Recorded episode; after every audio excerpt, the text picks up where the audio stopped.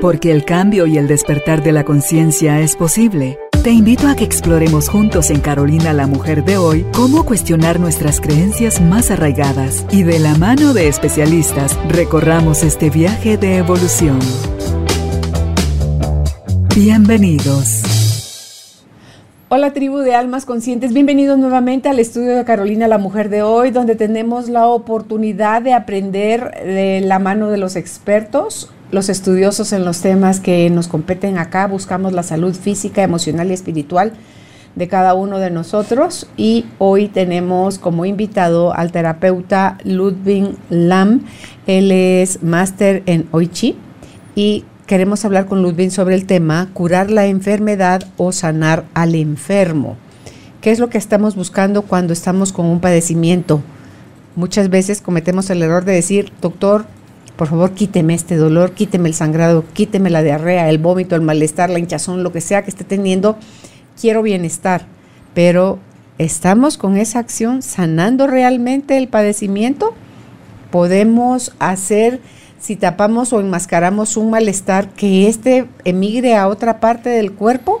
¿De dónde está sucediendo esa enfermedad? ¿Cuál es la responsabilidad que yo tengo como paciente al padecerla?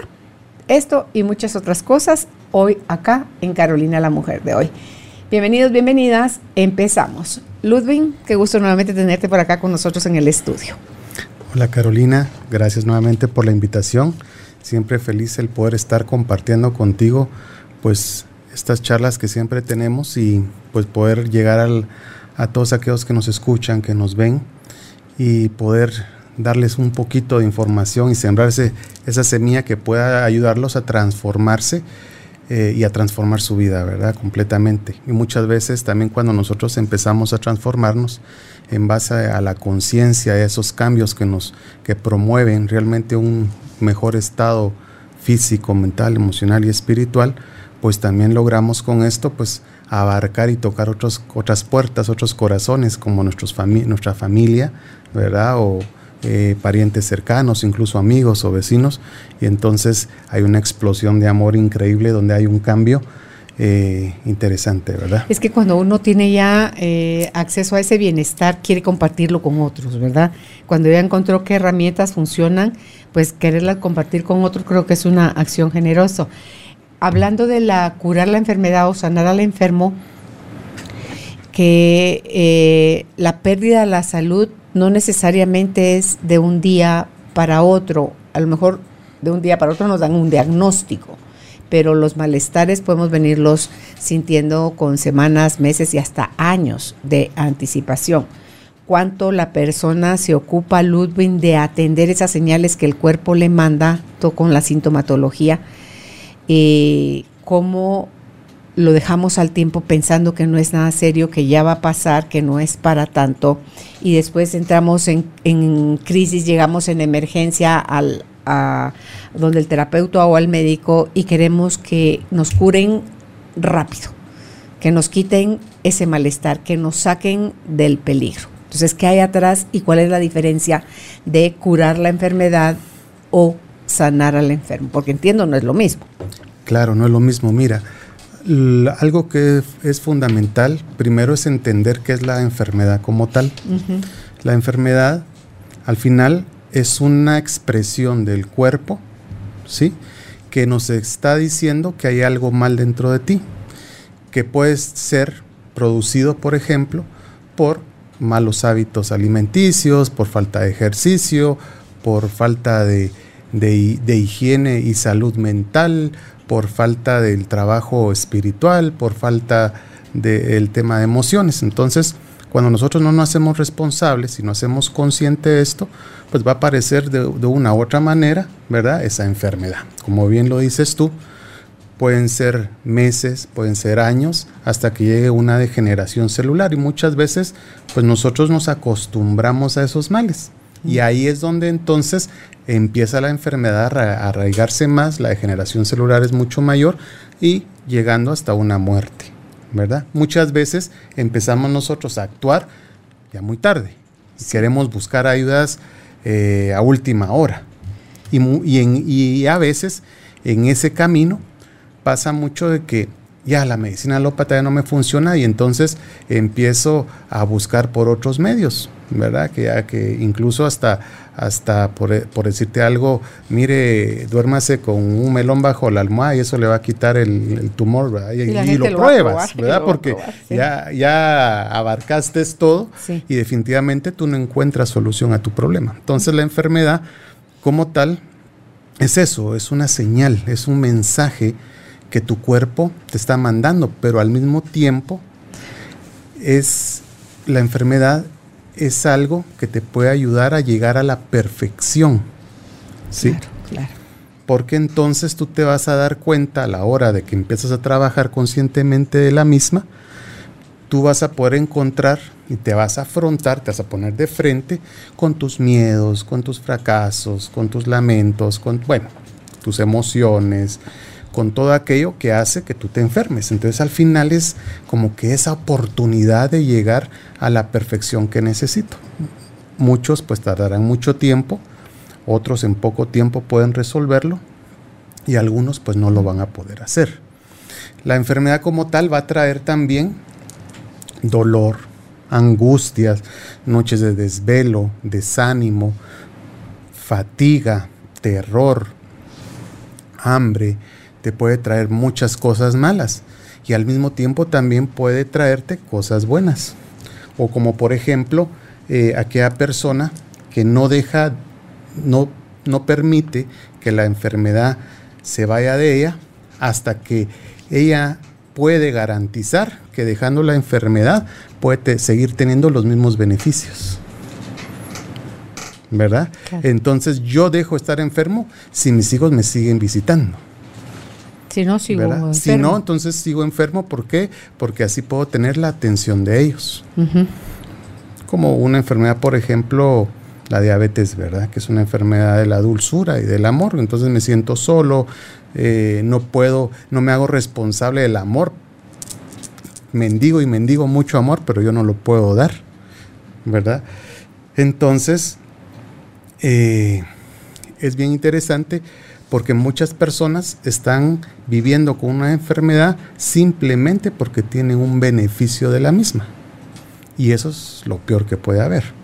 Bueno, ya, ya también si te vas a, ver qué, cuál es la causa, cuál es ahí sí que el, granito de arena, ¿verdad? Que empezó a, a, hacer que creciera esa gran perla, en este caso, pues más que belleza va a ser enfermedad, pero cuando nos damos cuenta, al final van a tener eh, e-, ese beneficio y muchos no van a dejar ir la enfermedad hasta que no eh, logren arraigarse de ese beneficio o seguir obteniendo más beneficios eh, de esta manera para pues llenar esa necesidad que tienen o esa escasez de amor, de atención, de falta, incluso falta económica, porque si sigo enfermo, pues mis hermanos me siguen mandando dinero, por ejemplo, o, mis hijos me se siguen pues preocupando por mí y hay comida en la casa porque ya no puedo comprarla. ¿Sí? Entonces, esos son temas de la enfermedad que hay que entender bien, porque es que la enfermedad empieza a arraigarse en nuestro cuerpo, simplemente pues porque nosotros así lo decidimos. Y ahí viene otro aspecto donde ya podemos hablar, por ejemplo, el tema de que siempre va a haber una eh, como cuestiones, ¿verdad? bueno, ¿y por qué estoy enfermo? Eh, ¿Qué hice para estar enfermo? Eh, o qué dejé de hacer para estar enfermo. Eh, ¿Será que esto lo provoqué yo? ¿Verdad? ¿Será que esto es porque eh, me hizo falta hacer algo o, hice mucho de algo? Y, queremos respuestas. Buscamos siempre, por ejemplo, en, en, un médico, en nuestros terapeutas, en exámenes, en todo, la respuesta de lo que nosotros queremos escuchar y no nos importa cuánto gastemos, pero lo que queremos escuchar es, te vas a sanar. Entonces, eh, eh, es bien interesante porque la persona, como dices tú, llega con, uno y lo que quiere es escuchar eso, que te vas a sanar. Y le quieren dar la responsabilidad a los medicamentos, por ejemplo, o a la terapia, ¿verdad? O al médico. al Exacto, o al, terapeuta. Entonces, eh, si yo hago esto, entonces, ¿será que sí me voy a curar? ¿Será que sí voy a sanarme? Eh, ¿Será que puedo eh, dejar de sentir este dolor si me tomo esta pastillita? ¿Verdad? Y es un grave problema porque muchas veces nos volvemos adictos ¿verdad? a estos medicamentos para sentirnos bien, pero no estamos sanando, simplemente estamos callando el dolor. Y como lo decías tú en la introducción, muchas veces lo que va a pasar con eso es que el dolor va a trasladarse a otro lugar. La enfermedad se traslada. Ay, mire, es que me duele aquí la espalda. Ay, mire, es que me duele aquí el cuello. Ay, mire, es que me duele la asiática. Ay, mire, Entonces el dolor se empieza a, mover de una u otra manera para, o sea, para que tú hagas consciente que algo está pasando dentro de ti. Y que definitivamente después de que te dolía la cabeza, de que tienes estreñimiento, de que tienes esto, lo otro y sin fin de malestares, tú no te has, no haces consciente de que tú tienes que hacer cambios. Sí. Entonces es muy fácil decir, no, es que fíjese que ahora estoy yendo con el terapeuta, me desintoxiqué, me estoy poniendo sueros, eh, ya estoy bajando de peso, pero cuando estás tú ya eh, en tu espacio, rápido ahí llamando para que te traigan la comida rápida, o, pasas a comprando todos eh, dulces, o pasas, ¿verdad? Como que tratando de llenar esos vacíos que, que no logras ver o no, a veces los ves, pero no quieres hacer consciente de que tienes ese problema. Y eso es lo más duro, ¿verdad? Cuando nos toca eh, afrontarnos, ahí sí que vernos al espejo y decir, mira, es que tú sigues cometiendo ese error. Si tú quieres que te baje el azúcar, haz ejercicio, deja de comer tantos carbohidratos, ¿verdad? Entonces, pero lo tienes que dejar de hacer. Ay, no, pero es que si yo me tomo la pastilla o me inyecto, el azúcar me baja. Claro, es la licencia para continuar. exacto. Como cuando estamos, por ejemplo, con los, con los inhibidores de la bomba de protones, que es, pero ahora es una adicción casi que en toda la población, va a tomar las pastillas para, para pues no sentir el ácido, ¿verdad? Incluso dices, ah, hoy voy de fiesta con los amigos, entonces me voy a tomar antes la pastita para que eh, no me sienta, no me sienta mal, ¿verdad? Y eso se toma incluso como un estilo de vida. Y cuando te das cuenta, todos los que están en la mesa tienen el mismo comportamiento. ¿verdad? Solo falta que diga alguien, mucha, hoy paso yo por la cajita de, del antiácido para todos, ¿verdad? Y, y, nos escondemos, ¿verdad? Bajo una capa de, no, no, yo sí, yo sí como saludable o yo sí hago ejercicio, pero por el otro lado, yo mismo estoy votando eh, esa afirmación porque como nadie me ve, entonces yo puedo seguir haciendo lo que, lo que yo quiero. Y ahí caes en un otro problema que es el sentirte culpable. Te sientes prisionero, ¿verdad? Porque sabes que tienes que hacer cambios, pero no lo puedes hacer. Y entonces vienen esas, es, eh, eh, eh, vienen todo ese tipo de, de reacciones donde decimos, no, es que como mi papá es diabético, entonces yo también lo soy. No, es que como mi mamá es hipertensa, pues entonces yo también lo soy. Ah, no, es que mi mamá toda la vida y su mamá y mi abuelita mm, sufrieron de problemas menstruales, entonces mm. es normal. yo, yo aunque coma o no coma, yo voy a tener ese problema. Cancelado. Mm. ¿Sí? Y entonces hacen suyas, como tú bien lo decías, hacen suyas las enfermedades. Sí y, se apropian de ellas, ¿verdad? Y, lo afirman, es que yo soy diabético. Y lo dicen hasta con, orgullo. Con orgullo, es que yo soy diabético. Es que mire, yo lo que tomo es esto, esto, esto, esto, esto, esto, esto, esto, ¿verdad? Pero ya solo me tomo un poquito, ¿verdad? Y muchas veces esos poquitos que los doctores dejan ya no te hacen nada. Pero la persona, sabiendo que se lo están tomando, ah, es que con esto yo ya me siento tranquilo, me baja la tensión, pero esa cantidad del producto químico que estás tomando ya no te hace nada, es más como un placebo. Y entonces te vuelves tu esclavo del sistema, porque el sistema al final nos quiere mantener enfermos. Claro. ¿Verdad? Y socialmente también tenemos muy malos hábitos que nos, que nos mantienen enfermos, ¿verdad? Entonces, ¿cómo celebramos la vida? Comiendo y comiendo mal. Claro. ¿verdad? Entonces tú vienes y vas a un cumpleaños y ¿qué es lo que vas a encontrar? Si es de adultos, pues alcohol, grasas, eh, o sea, todo lo que no. Y nada que un tu vasito de vino, ¿verdad? Si no te acaban las botellas de vino. Entonces a veces dicen, pero mire si el vino tiene eh, propiedades benéficas para la circulación, ¿verdad? Pues sí, sí, pues una tu copita de vino, pues está bien, pero tú te tomas la botella y media o las dos botellas. Y no lo haces una vez al mes, sino lo haces todas las semanas. O lo haces jueves, viernes, sábado, ¿verdad? Los días que puedes. Entonces, a esos pues ya nos viene como que a seguir en ese círculo vicioso donde no encontramos la salud.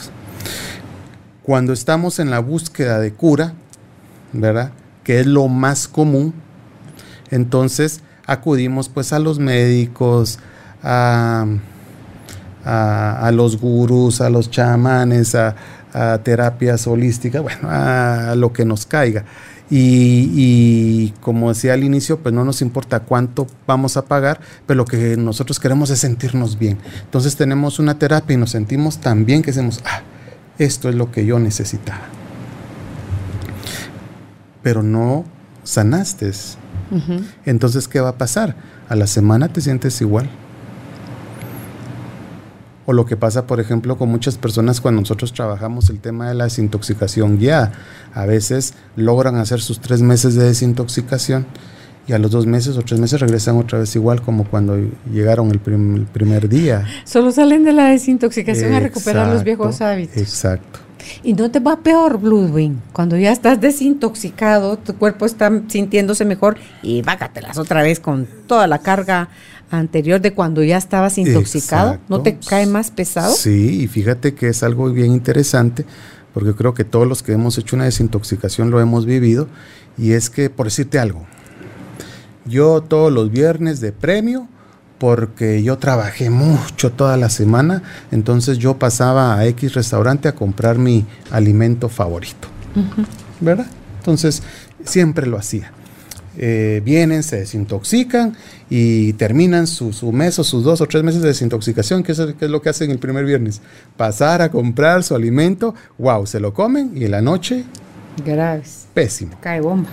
Exacto diarreas, vómitos, hasta fiebre les ha dado a algunas personas. Erupción en la Erupción en la de piel. Cabeza. Mira, pero horrible, ¿verdad?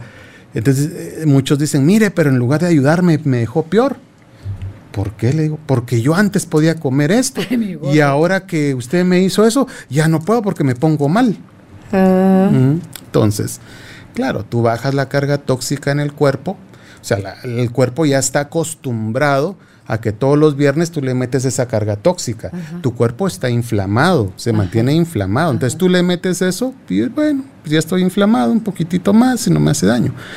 ¿Qué pasa cuando tú drenas, desinflamas, bajas, eh, el tema de la inflamación, de la toxicidad, de la acidez? Eh, hay mayor oxigenación. Tú vienes y echas un poquito y el cuerpo va a reaccionar. ¿Y qué, entonces esa diarrea qué es? Es una expresión del cuerpo, que te está diciendo, oye, eso que estás comiendo te hace daño, no lo comas, por favor. Y tú lo quieres seguir comiendo.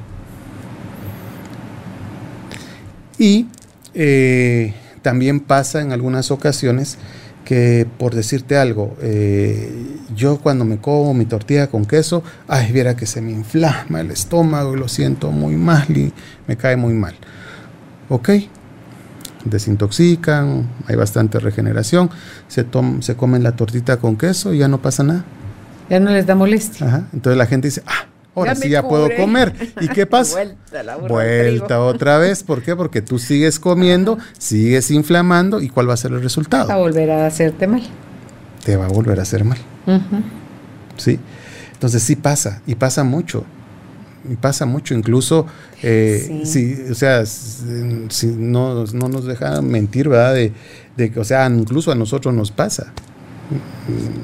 Yo trato siempre de, comer eh, lo más saludable posible y a veces por ahí se pasa algo, a veces hace daño, a veces no, pero siempre está que caes en la tentación y ahí es donde tú tienes que ser consciente. No, eh, me pasaba mucho antes, me recuerdo cuando recién yo viajaba acá y me tocaba trabajar mucho en la capital, era ese, ese beneficio. Ah, yo trabajé cinco días acá atendiendo, entonces eh, y ahí va de vuelta a Shell y decía, hoy sí me voy a pasar comiendo mi buen pedazo de algo. Y llegaba al restaurante y estaba, sí, lo va a pedir. Y terminaba comiendo una mi ensalada o mi pescado al vapor, cosas así. Pero hay un momento donde el cuerpo te dice, no, es que tú te lo mereces, porque trabajaste mucho, ¿verdad?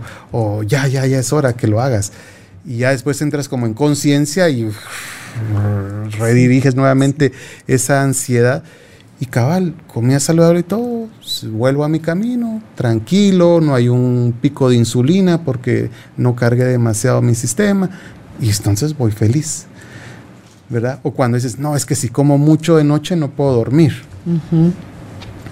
Y sabiéndolo, lo haces. Y entonces ya estás en la noche dando vueltas, vueltas, con el reflujo, que con cinco almohadas, que casi durmiendo sentado, y no descansas. Al otro día amaneces sumamente agotado y cansado.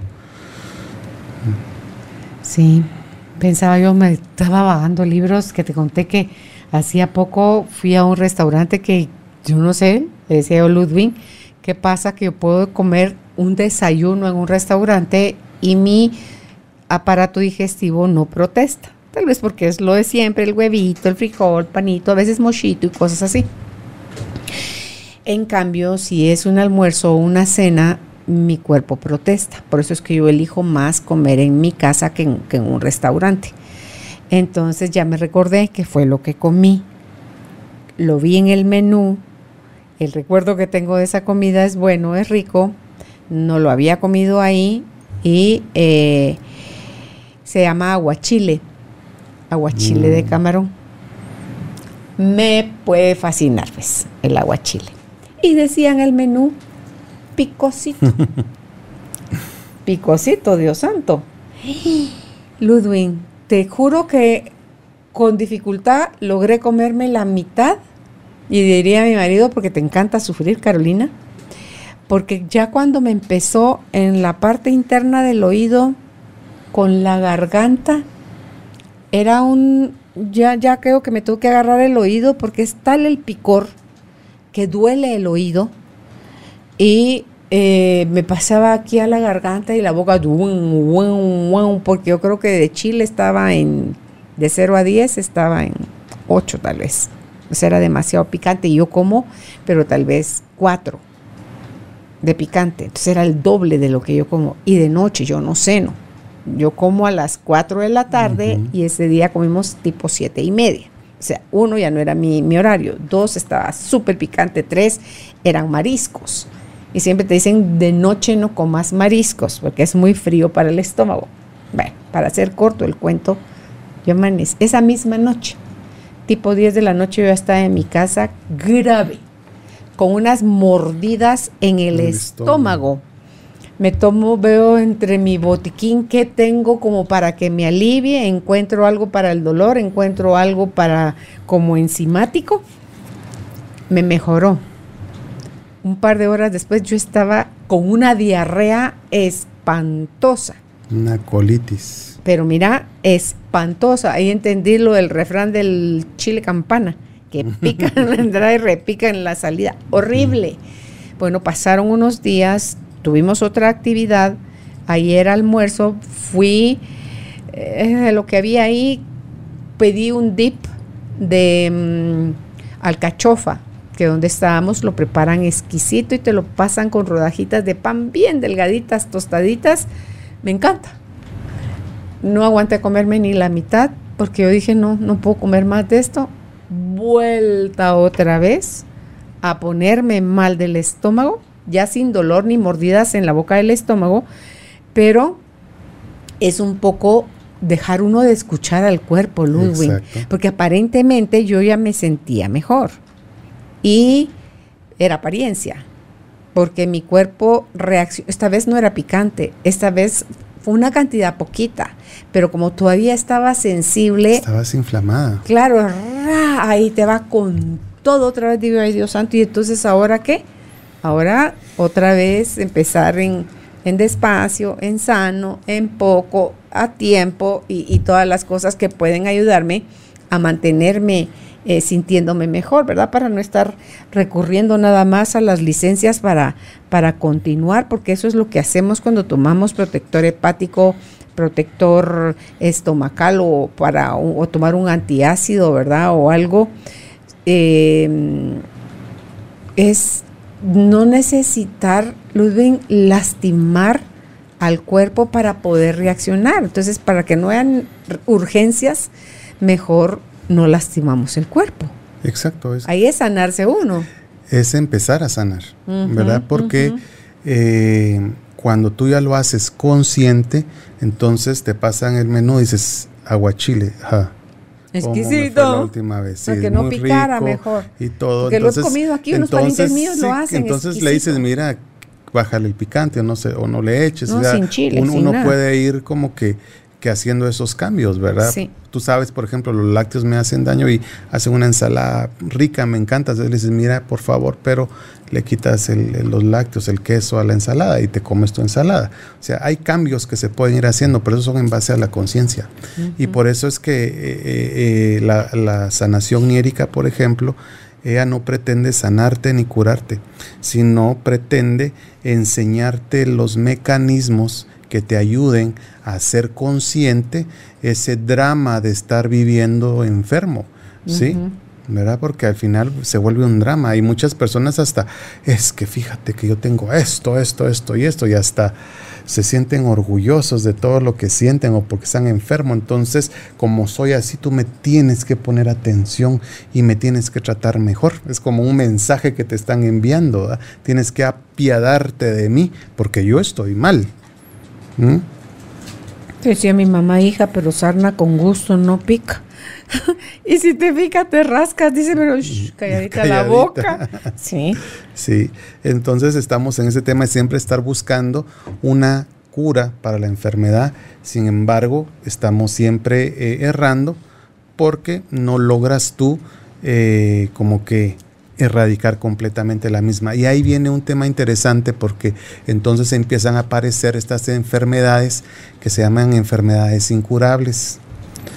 Pero lo interesante de esta enfermedad o estas enfermedades es, incluso el mismo nombre lo dice, ¿va? incurable, o sea, en el interior está la cura.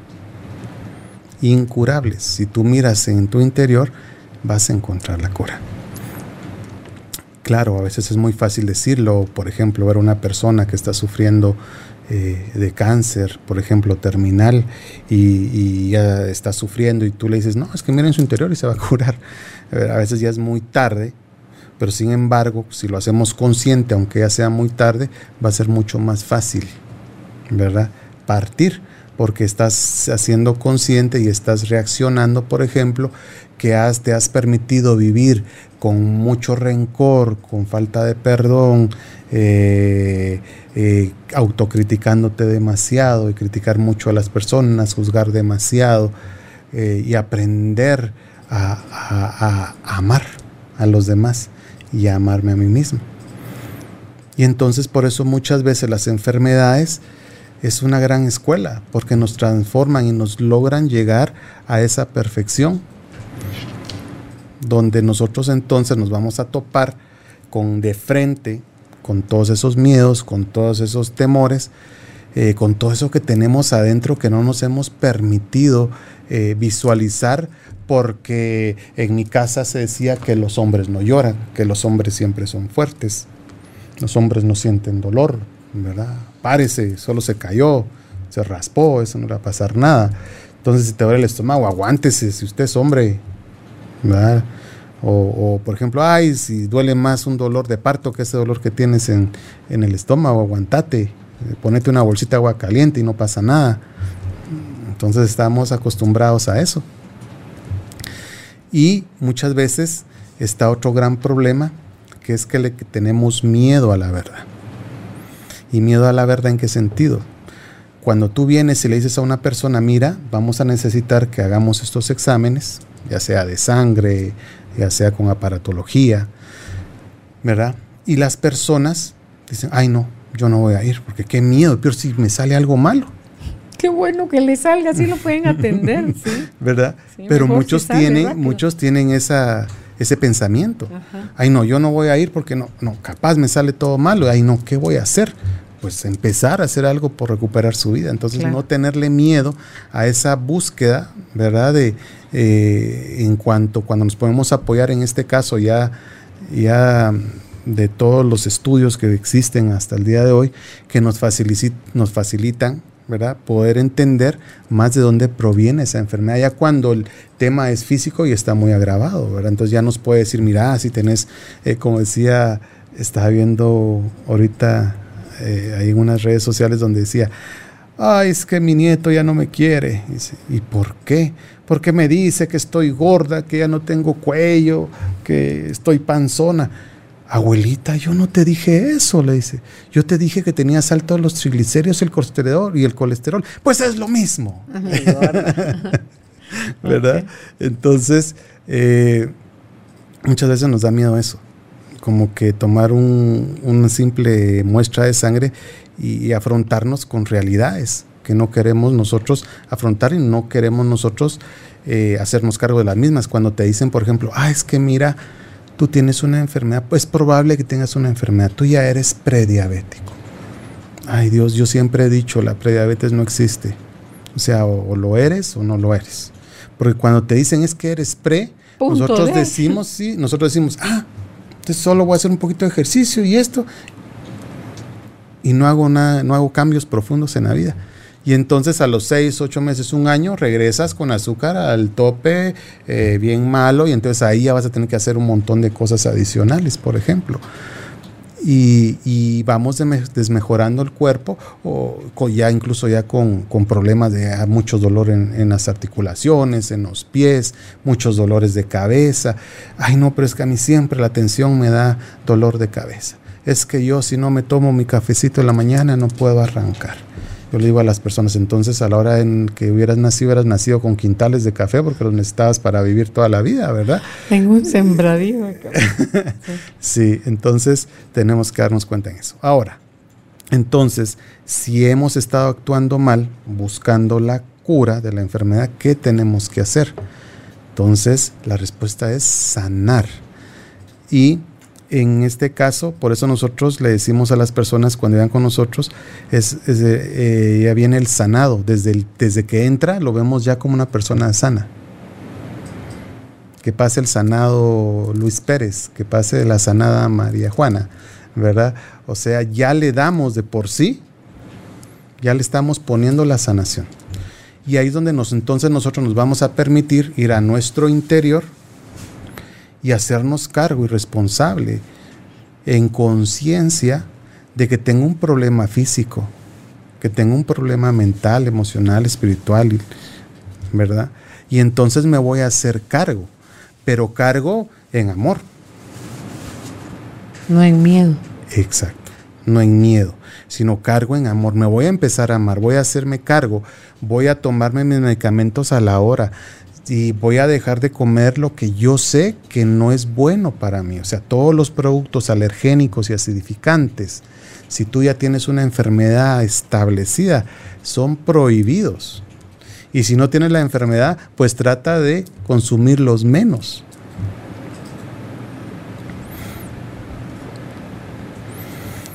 Pero entonces lo hago consciente y digo, ok, lo voy a dejar de hacer. Entonces, cuando estás ya en tu proceso, y empiezas, por ejemplo, solo con los cambios alimenticios, Carolina, cuando nosotros dejamos el, famoso eh, batidito de, manzana con avena y amaranto por la noche, tú lo tomas tres a cinco noches y cómo empiezas a, dormir mucho mejor, el estómago eh, se desinflama bastante. Eh, bueno, tenemos ahí miles de mensajes de cuando teníamos el programa en la radio de personas que agradecían, decía, ah, es que hice el, el, batito este por las noches y mire cómo me cayó de bien. Solo con esos cambios tan pequeños, que lo haces tres, cinco días y empiezas a verte un cambio en tu cuerpo, en cómo te sientes, eh, duermes mejor, más liviano, eh, un poquito más despejada la mente, se empieza a ir el dolor de cabeza. Eh, entonces dices tú, bueno, entonces ¿por qué no sigo ese tipo de vida, verdad? ¿Por qué no me hago cargo y entonces voy a decidir cambiar completamente mis esquemas que desde pequeños pues me han dicho que así hay que cenar o que así hay que desayunar o que eso es lo que hay que comer porque es más saludable o que si tu hijo no está gordito está enfermo que tiene que tener sobrepeso para que se mire bonito y saludable o las creencias ¿sí? Entonces venimos nosotros y haciéndolo consciente pues es mucho más fácil. Y mucho más fácil se te hace la vida más fácil en todo sentido. Y entonces ya si yo tengo y entiendo que tengo un problema, pues entonces tengo que buscar a alguien que me ayude, definitivamente. Si tengo problemas emocionales, pues entonces busco a alguien que me pueda ayudar a cómo gestionar estas emociones para que ya no las tenga yo aquí atrás, sino que las vea de frente, sí. dialogue con ellas y diga, ok, sí, porque aquí el tema es mira Carolina, es que tú no puedes sentir tristeza, es que tú no puedes ser enojada, es que tú no puedes sentir rencor. No, se vale, se vale sentirlo, pero ¿cómo vas a gestionar tú esa emoción en tu vida? ¿Cómo vas a gestionar tú esa carencia en tu vida? Si lo que te falta es satisfacción sexual, ¿cómo vas a gestionar tú esa falta en tu vida y vas a dejar ese apego a la misma y vas a permitirte vivir en plenitud. Porque si lo que pasa es que, ah, es que yo trato de buscar la intimidad con mi esposa, por ejemplo, y siempre me manda la fregada, entonces yo me enojo, me frustro eh, y empiezo a pensar, no, de plano esta tiene a otro, ya, ya no duermo, eh, vivo en, en enojo, en ansiedad, en frustración y me enfermo. Pero si gestionas eso, lo vas a ver de otro punto de vista. Tal vez empiezas a darle un poquito más de atención y decir, bueno, ¿qué le pasa? Tal vez le duele algo, le falta algo, tiene un problema hormonal, emocional, hay un problema de pareja, hay un... ¿qué es lo que hace falta? Creo que nos falta, Ludwig, cuando somos diagnosticados, no sentenciados, diagnosticados con alguna enfermedad, nos falta educarnos respecto a lo que nos están diciendo. Usted es hipertenso. Investigue qué es la hipertensión, qué la causa, qué la complica, qué la eh, hace que usted no mantenga esos niveles, cómo la puede, cómo usted favorece su salud en lugar de favorecer la enfermedad.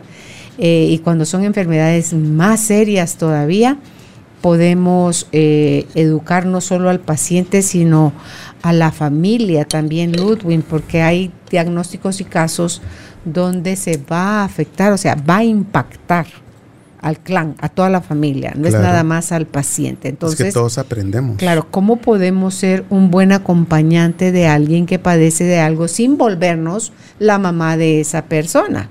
O sea, no es un niño chiquito, es, un adulto del que estamos hablando, entonces ese adulto o aprende a hacerse responsable de su afección, de su tratamiento, de su em, mejoría, o se va a complicar más. No es responsabilidad de la pareja, de la mamá o de alguien o del médico. Si el médico no me puede vigilar para ver si yo me estoy tomando el tratamiento o no. Porque ese es un gravísimo error. Cuando las personas empiezan a sentir un poco mejor, suspenden el tratamiento. Tú puedes ver cajas donde yo puedo ver una caja y decir, ¿y esto como para qué era? ¿De quién era? ¿Quién me lo dejó? Sí, no, no, no mío, no, yo sí me acabo los tratamientos. Yo sí me acabo los tratamientos. Entonces así como de, mm, ok, no se lo terminó, lo empezó, se mejoró, no se lo terminó. Entonces, así puedes esperar mejores, mejorías, o sea, mejor mejoría, no, no puedes mejorar tu salud eh, o recuperar tu salud, Ludwig, eh, hay más chance de que tengas eh, recaídas.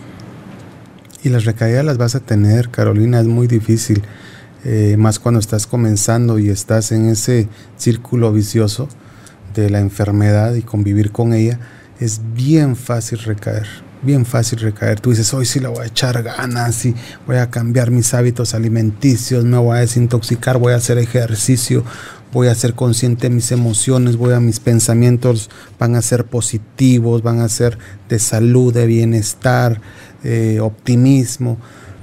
y empiezas, me siento bien y por ahí te pasa, ¿verdad? Un pache bien amarrado y dices, ah, ese me lo como porque amarrado trae chile, diría, y pica y me gusta.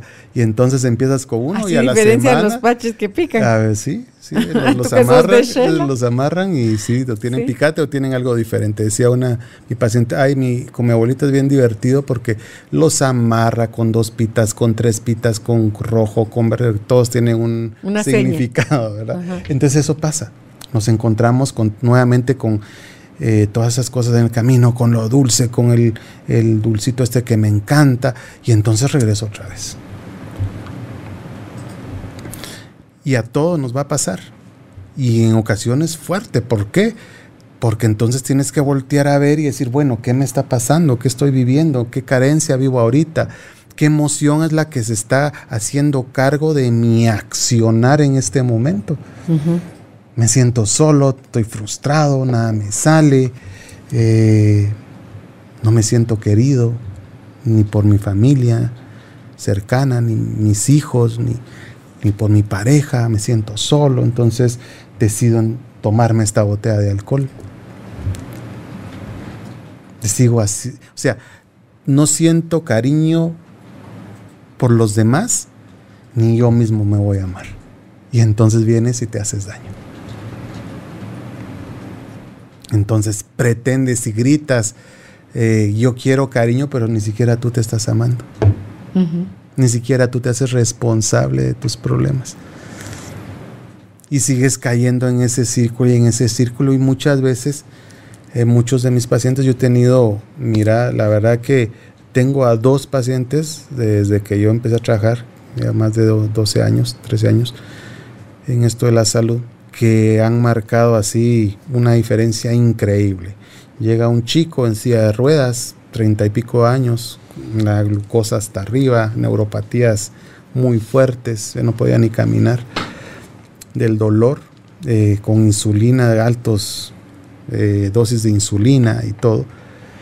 La cosa es que su tratamiento y todo, eh, pues ya empezó a caminar, empezó a hacer ejercicio, llegó pesando como 325 libras. Eh, la última vez que lo vi, porque la verdad es que ya no lo he vuelto a ver, eh, llegó pesando como 170 libras. No tomaba ni un solo medicamento. ¿Cuánto tiempo le tomó? Como año y ocho meses o dos años. Pero cuando llegó conmigo esa última vez que lo vi, él ya no tomaba ni un solo medicamento. Eso sí, todos los días hacía bicicleta, 25 kilómetros diarios. Alargó su vida. Y cuando llega conmigo, yo lo desconocí, yo pensé que era el hermano, porque era otra persona completamente. Se hizo cargo. Y un par de veces ahí medio me saluda y todo, ya no lo he visto, pero dice que sigue igual, o sea, no necesita medicamento. Una persona que era insulinodependiente. Se hizo cargo. Se hizo cargo. Eso es lo que dicen, que sí se, sí se revierte. La yo tengo un amigo doctor que asevera que la diabetes se revierte. Sí, sería de ver.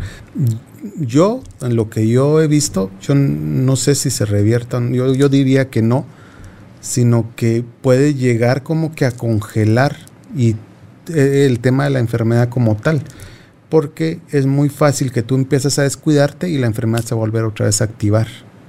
Entonces, yo no lo veo como que, ah, ya se revirtió, entonces yo puedo comer otra vez mal y todo. Ah, no, no, no, si ya pasaste por el la, la enfermedad, la enfermedad sí está ahí, pero tú puedes, por ejemplo, una persona con hígado graso.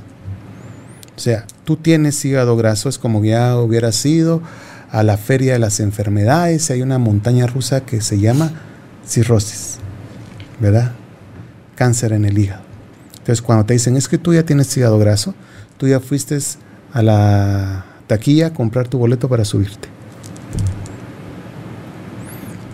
Ese es el hígado graso. ¿Cuándo te vas a subir? Es la pregunta. Pueden ser meses, pueden ser años. Eso va a depender mucho de cada cuerpo, no depende de la enfermedad.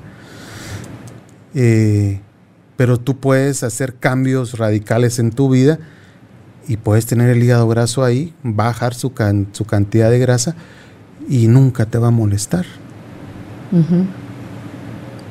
Mencionaste hace un ratito y me llamó la atención, Ludwig, la neuropatía.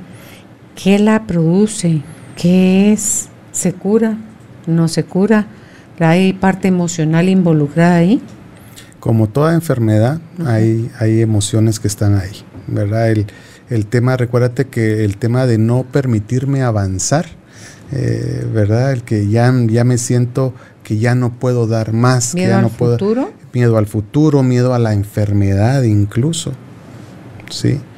Eh, el no poder desplazarme, miedo a, a, desplazarme, o yo siento que hago mucho pero no avanzo. Entonces, eh, tiene mucho que ver con la cantidad de azúcar en tu, en tu cuerpo. Y, y, y, el azúcar incluso que existe dentro del músculo, ¿verdad? En este caso lo que va dañando es el nervio. Los y altos grados mucho dolor, es mucho dolor. O sea, incluso personas que solo el tema del roce de una ropa le crea dolor. ¿Peor o parecido a la fibromialgia? Eh, yo creo que se dan atacos. Okay. Sí, sí, pero sí es, sí es muy fuerte, como te digo, personas que ya no pueden caminar del dolor. Y la neuropatía no solo se da en piernas, ¿verdad? Hay mucho brazos, hombros, entonces eh, gente que el hombro ya no lo puede ni siquiera subir, un dolor tremendo. Eh, y es ese tema de movimiento, ¿sí? Cuando yo, por ejemplo, yo le hago mucho énfasis y a veces eh, mucha gente me dice, es que usted es muy directo, no debería medirse con sus palabras, pero yo les digo, es la única manera que ustedes me escuchan y no es por quererlos asustar, es porque vean cómo es realmente la enfermedad. Si a ti te dicen, eres diabético, o sea, yo les, yo les digo, ok, ustedes han visto cómo un diabético al poco, bueno, al poco, mucho tiempo, dependiendo de cómo sea el avance de su enfermedad, pues vas a necesitar diálisis. O sea, tus riñones van a dejar de es funcionar. Que te complica, la diabetes sí, se lleva a un vas a dejar, de vas a dejar de ver, mm. vas a perder la vista, vas a tener problemas ya de gota, vas a tener problemas ahí de, del tema del pie diabético, te van a quitar el pie, te van a quitar la pierna, eso es lo que tú quieres para tu vida. Porque eso es lo que tú estás sembrando ahorita, enfermedad mucho más severa. Claro. Y eso es lo que vas a tener si tú lo quieres. ¿Vas a hacer cambios, sí o no? Y yo les pongo la medicina, mira, este es el inicio. Y vas a hacer un tratamiento de tres a cuatro meses, este es el inicio. Crees que lo vas a hacer y no me lo digas a mí, dítelo a ti. Y si no, mejor no te lleves nada. Y sigue tu vida y en lugar de gastar este dinero en esto, sigue comprando lo que te gusta y sigue viviendo la vida desordenada, porque entonces no hay una convicción de que yo realmente quiero hacer un cambio. Y después te vienen y te dicen, mira, pero es que fíjate que mi hija se casa dentro de un mes, ¿será que puedo perder la dieta ese día? Y yo así les digo, tú puedes hacer lo que tú quieras. Ese día y cualquier otro. Sí, o sea, si tú quieres, haz la dieta. Si tú quieres, no la hagas. Si tú quieres, la pierdes ese día, el día de la pedida, el día que se casan, el día... Lo puedes hacer, tú puedes hacer lo que quieras. Al final, la que está bien fregada eres tú, no soy yo. Y entonces ahí yo le paso la estafeta a la persona. Le digo, es que tú te vas a hacer cargo de tu salud no yo, porque yo no puedo. Claro, no te puedes ir con ellos para cuidarlos, o sea, no es, no es una niñera el terapeuta, no es una niñera el médico, es cada quien quien debe aprender a hacerse cargo, Ludwig, definitivamente. Fíjate que ahorita para cerrar ya lo de la neuropatía, veía ayer en el diccionario de las emociones eso precisamente sobre por lo del neuro, es que todas las enfermedades que tienen involucrado al neuro son parte del sistema nervioso central, o sea, tiene que ver con esa parte. Entonces, cualquiera padecimiento que estén teniendo, por favor, busquen que sea el abordaje complementario. O sea, vean la parte física, vean la parte emocional, vean la parte espiritual. Como hemos visto contigo en otros programas de la radio, que tuvimos en la radio sobre los diferentes cuerpos y por qué es importante tener la salud en cada uno de ellos. Sí, al final, eh, Carolina, en la, en la, medicina funcional, pues ese es el tema, eh, la medicina integrativa, la medicina funcional es eso, es encontrar no solo la raíz eh, del tema, porque fíjate que pasa algo interesante, que llega una persona, no, no sé si hablamos eso del programa pasado, pero eh, llega una persona conmigo y me dice, mira, yo vengo contigo porque en la medicina eh, integrativa ustedes realmente buscan el problema, la raíz del problema. La emoción. Ajá. Entonces, eh, dígame qué es lo que yo tengo. Y yo le digo, mira, es que eso es bien complicado. A ver, supongamos, ¿cuál es tu problema? Ay, tengo un gran problema lumbar. Ok, vámonos a ver las emociones del lumbar. Eh, frustración sexual, eh, mucha recarga emocional, me hago cargo de cosas que no me corresponden. Eh, tengo, si empiezo, y entonces empiezas a decirle, ay, sí siento eso, siento eso. Pero a ver, ojo. Sí es cierto. Eso, sí, pero sí, sí, me está pasando eso, pero espérate, ojo. O sea, o sea, quiere decir que la raíz es esto. Pero la parte lumbar es la, la ventana segmentometamédica de la función de colon y de próstata. Y en caso de las mujeres, pues de ovarios y, de matriz. Entonces me voy a colon. ¿Y cuál es el problema de colon? No dejo ir, no dejo ir. Pero el funcionamiento de colon tiene mucho que ver con la parte del intestino delgado y el sistema digestivo, porque es parte del sistema digestivo. Entonces tengo que ver estómago, tengo que ver hígado, tengo que ver páncreas, tengo que ver vesícula y cada una de esas va a tener emociones. Entonces, realmente encontrar así como que específicamente el problema, a veces es muy complicado. Pero yo creo que se empieza, si fuese lo primero que ella mencionó es el lumbar, porque a lo mejor es eso lo que le está molestando más, enfócate ahí. Claro, eso es lo que hacemos. Pero entonces es como que muy difícil, como que a la primera uno decirle, tu problema es porque tu papá te dejó a los cinco años. Ajá que tal vez es el problema. Y, a veces en las terapias es lo que vas haciendo, es como una, cebolla. Quitas una cáscara, después quitas otra, después quitas otra, después quitas otra, quitas y quitas y quitas y quitas, Carolina. Y, pasa algo interesante, a veces tu, tu vida es como un libro, ¿no? Entonces tú agarras la primera hoja y dices, ay, sí, este día que mi papá nos dejó, yo tenía cinco años, ese día a ver, quiero ver qué sentí. Sentí miedo, sentí abandono, sentí tristeza, sentí, sentí, sentí, sentí, sentí, sentí, sentí todas estas emociones, ¿verdad? Las voy a sanar y las empiezas a sanar y, las sano y las sano. Una y sigues y sigues y sigues y 17 años, tal, tal, tal, tal, tal cosa. Ay, me pasó esto, esto, esto. Y 20 años, 25, me pasó esto, esto. Y a veces estás aquí, me pasó esto y te regresaste otra vez al primer capítulo. Porque mentira que a los 5 años lo sanaste. Ni a los 17, ni a los 32, ni a los 48, ni a los 73. Entonces, cuando tú ves, ok, tengo 73, me voy a hacer cargo ahorita de lo más reciente. Ah, después va a aparecer el de 68, después va a aparecer el de 30, después va a aparecer, o sea, porque es conforme vamos alivianando el presente va aflorando o se va poniendo como sobre la mesa. Y cuando ya está listo, tanto uno en maduración emocional, la vida te la va a tirar, es como que un juego de béisbol esa charada, es como que la vida es el pitcher. Y te va a lanzar bolas altas y te va a lanzar bolas bajas y te va a lanzar bolas que tú dices, ese es, ese es bola, ese, no es, es, es strike, o sea, y tú pensabas que era bola y dejaste pasar el strike frente a tus narices. Entonces, lo bonito de la vida y las emociones y el cuerpo y las enfermedades es que siempre te va a lanzar bolas, siempre. Y si se activa fuerte, probablemente está conectado con diferentes etapas, con diferentes actores, con diferentes situaciones.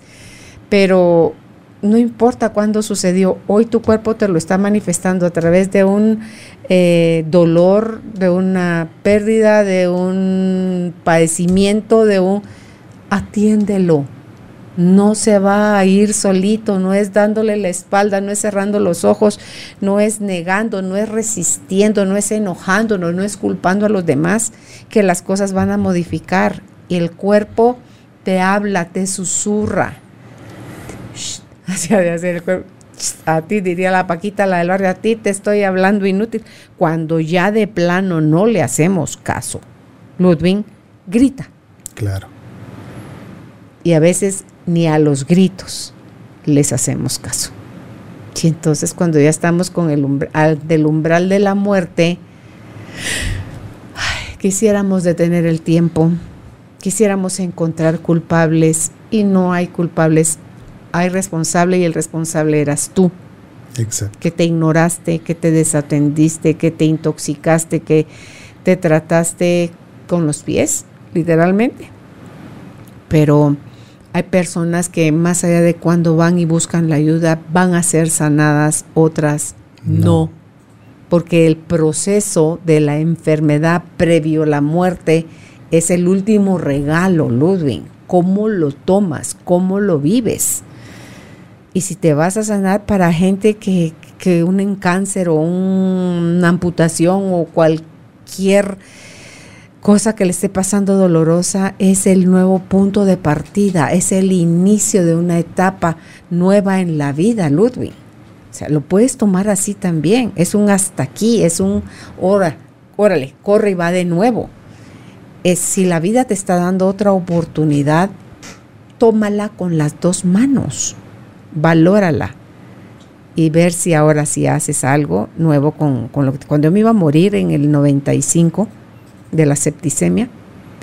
Eh, los doctores no daban crédito de porque yo estaba viva y tomar ese regalo, Ludwig, de volver a vivir, cero probabilidad de, vivir y, y seguir viva ante los pronósticos médicos, seguir viva es que tienes un propósito por, por realizar. Hay algo todavía que no estás haciendo. Dos meses después, yo ya estaba al aire con Carolina, la mujer de hoy. Ah, bebés, con razón no me morí. Y lo que tú siempre dices, ¿verdad? Tu, tu, padre te decía, mi hija la locutora. Sí. Y nunca te lo, o sea, no te lo creías hasta que al me final. Lo creía. No me lo, no me logró ver él, pero resulta que yo era, parte de la misión de mi vida era comunicar. Parte de la rebeldía que yo tuve en la niñez y en la adolescencia era que no callaran mi voz, porque yo necesitaba tener voz, Ludwig, para poder sentarme frente a un micrófono, para poder estar frente a una cámara, para poder estar parada en un escenario haciendo eventos en vivo masivos, para poder estar un uno a uno, para poderme relacionar conmigo y darle voz, ya no solo a mi voz eh, hacia afuera, sino que a mi voz del corazón, a mi voz del, de la mente, a mi voz del alma, cómo unificar todas esas voces, ya no desde el miedo Ludwig, sino desde el amor. A raíz de eso yo me quedé pendiente de mis riñones de con esta charla no se juega. Entonces cualquier molestar, si una infección urinaria, cual, yo inmediatamente busco al, al urólogo, al nefrólogo y no, o sea, ultrasonido, tú decís que nítidos, mis riñones, mis pulmones que se vieron afectados en esa oportunidad. Cuando yo salgo del, del intensivo, porque salgo del intensivo para mi casa y me dicen en una semana la veo y la quiero con placa de pulmones y el, el radiólogo me dice, ¿para qué le mandaron a usted esto? Pues salí hace una semana del intensivo con esto. No puede ser, me dice Carolina, no puede ser. ¿Por qué, doctor? Sus pulmones son nuevecitos me dice, sus pulmones están en perfecto estado.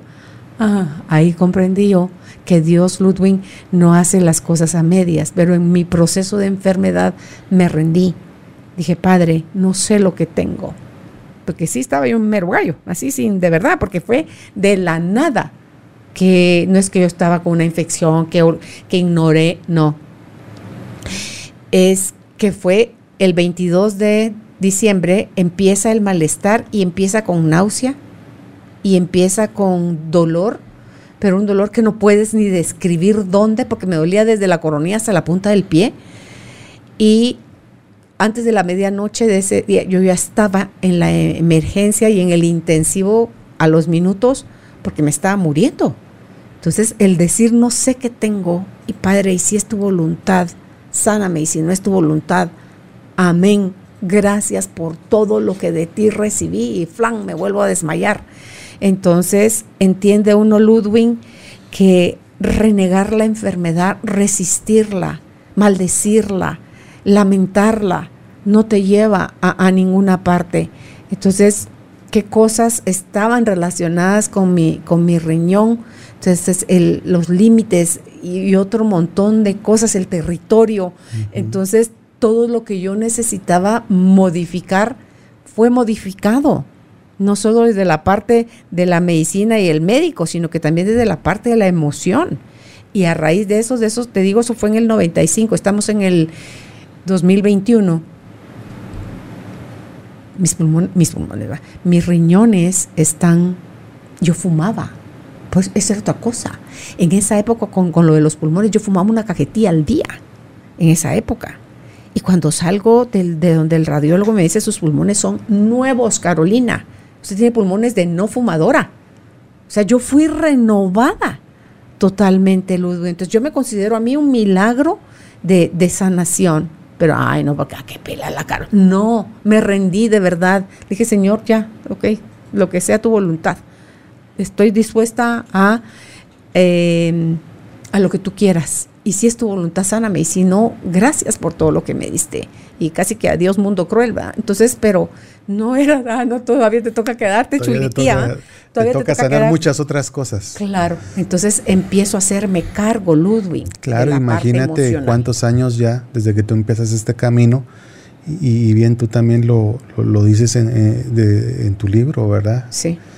y cuánto te ha tocado a ti vivir, cuánto, con cuántos terapeutas te ha tocado, cuánto estudio has tenido en base al trabajo de las emociones y de muchas otras cosas y hasta la fecha eh, uno, bueno, en mi caso, todavía me hace falta mucho.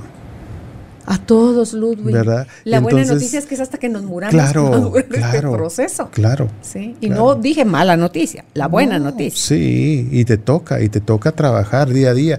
Pero lo más importante, Carolina, al final de todo, es que nosotros nos permitamos vivir a plenitud el hoy y el ahora. Porque cuando seguimos nosotros en ese eh, como, en, como en ese querer transformar el pasado. Es que yo no quise ser padre o yo no quise ser madre y, y ahorita me, tengo cinco güiros, ¿verdad? Pero yo nunca lo quise ser. Y entonces pasas todos los días rebuznando y rebuznando lo mismo. Y no te permites vivir el hoy y el ahora a plenitud. O sea, en lugar de estarle dando a, a tus hijos eh, esos momentos de depresión, de enojo, porque no los quise tener, das, dale cariño, dales amor, dales atención a tu pareja. En lugar de estar eh, quejándote tanto, pues dale amor y cariño a tu pareja, dale tiempo, ¿verdad? Entonces ahí va a ser bien interesante cómo vas transformando tu medio, tu hogar, tu trabajo, tu espacio. Y cada día entonces lo vas a, a vivir a plenitud aunque te traiga el dolor de cabeza, pues ahí va, pues entonces me hago consciente. Y ya si ya soy consciente de lo que me da dolor de cabeza es tanta azúcar que, que le hecho a mi café, porque me tomo ocho tazas al día, pues entonces le empiezo a quitar eso a mi vida y entonces voy a tener que más salud. Eso es hacerse cargo, ir, ir más que ir al, interior realmente a buscar cuáles son todos mis problemas o en cuántas emociones estoy yo nadando o tratando de mantenerme a flote. Es decir, sí está bueno, estoy a flote, ¿sí? Pero entonces voy a salir y, voy a empezar a limpiar la piscina porque ya no quiero toda esta porquería en mi piscina y entonces me voy a hacer cargo de ello. Que te va a llevar tiempo, te va a llevar tiempo y como dices tú, hasta los últimos días de tu vida. Pero entonces empiezas a hacer cambios. Y si ya tenemos una enfermedad pues muy establecida, muy arraigada, pues primero, como decías tú, Carolina, al inicio, investiga, aprende de esa enfermedad. Sí. Aprende. Sí, para que te veas cuáles son las peores consecuencias, hasta dónde vas a Y vete a las peores consecuencias, porque si tú sigues en esa línea, pues eso es lo que vas a sufrir. Sí. Entonces, sí, no, si lo que me va a pasar es esto, esto, esto, ok, entonces voy a hacer cargo, voy a hacer esto, voy a hacer los cambios pertinentes y voy a permitirme vivir a plenitud cada día y a ser feliz primero conmigo mismo, amarme a mí, para que si yo estoy bien, todos los que me rodean también lo van a estar. Suena duro, pero a veces nos estamos matando lentamente, Ludwig, con los hábitos que tenemos. A nuestros mentales, hijos, Carolina. físicos y alimenticios, nos estamos matando lentamente. Sí, a nuestros hijos, nosotros los matamos lentamente desde pequeñitos. Lamentablemente así es. Entonces, eh, claro, los tiempos han cambiado. Tú, eh, si tú te recuerdas cómo te alimentaba tu mamá o cuando ibas a la casa de la abuelita. Más sano que ahora. ¿Verdad? Y claro, ahora por comodidad o por lo que tú quieras es mucho más fácil abrir un paquete, calentarlo y ahí está, coma y no tengo tiempo para usted, ¿verdad? Y, y entonces estamos viendo ahora a niños pero es increíble, Carolina. O sea, conmigo llegan niños pequeñitos, 6, 7 años, con problemas gástricos de un adulto de 60 años. Por el estrés que tienen y la mala alimentación. Y entonces imagínate a un niño de esa edad diciendo, usted ya no puede comer esto, ya no puede comer lo otro, ya no puede hacer esto. O sea, mira, ya no puedes vivir, casi que le dice uno. Pero lamentablemente también si lo regresamos a la vida que tienes una vida muy mala. Y entonces ahí los que tienen que aprender son los padres. Cuando llega, cuando llega el papá me dice, mire, regaña a este niño, porque cada vez que yo llevo el cuchumbo este de, de gaseosa se lo acaba en una tarde. ¿Para qué lo lleva? Eh, yo creo que al que tengo que regañar es a usted. ¿Para qué lo lleva? Para porque usted lo lleva. O sea, a, a un niño darle dulces, pues ni modo, le cuesta más hacer esa conciencia. Tú que eres mayor. una metralleta. Exacto. ¿Qué va a hacer con ella? Claro, ¿Se va a claro. poner a cocinar? No. Sí, sí, sí. Sí, entonces démosle ese tiempo a, primero a nosotros. O sea, hagámonos conscientes. Creo que esa es la, al final, como que el resumen, Carolina, si queremos realmente sanar al enfermo, es eso, hacer consciente que tenemos una enfermedad, aprendamos de ella, ¿verdad? Aprendamos Sí. mucho de ella, investiguemos sobre ella. eh, lo hacemos consciente y hacemos los cambios que se necesitan para qué? Para darle un stop a esa enfermedad, decirle disculpa, pero ya no vas a ser tú la que se a cargo de mi vida, sino voy a ser yo. En base a que ya no te voy a seguir dando, por ejemplo, azúcares para que siga inflamado mi cuerpo y que tú sigas creciendo. No te voy a dar todos los productos alergénicos y acidificantes porque con eso te estoy alimentando.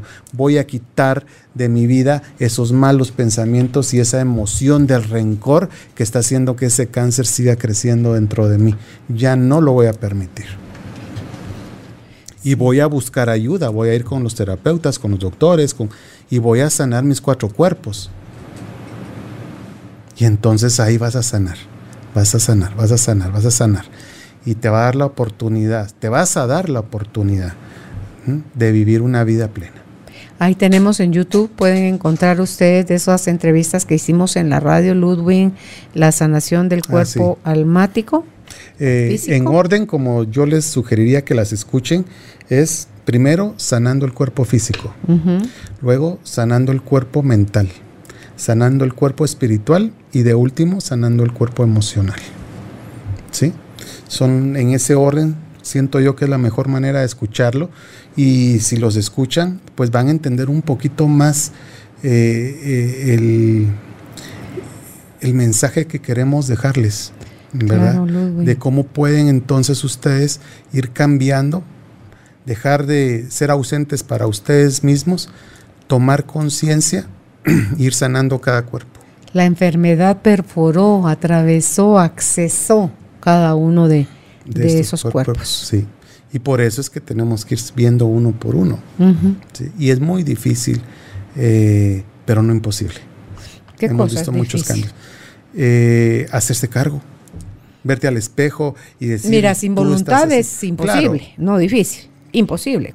¿Qué, Sí, qué- sí, qué podría decir hacer. este paciente tuyo que se bajó, que perdió una persona de Ah, peso? no, increíble, increíble. Él dirá difícil o dirá valió la pena. ¿Qué estará más en su vocabulario? Él dirá, Sí, lo imposible soy creo un que nuevo- es cada quien se lo pone. claro, soy un Porque él nuevo es yo. un cambio así increíble.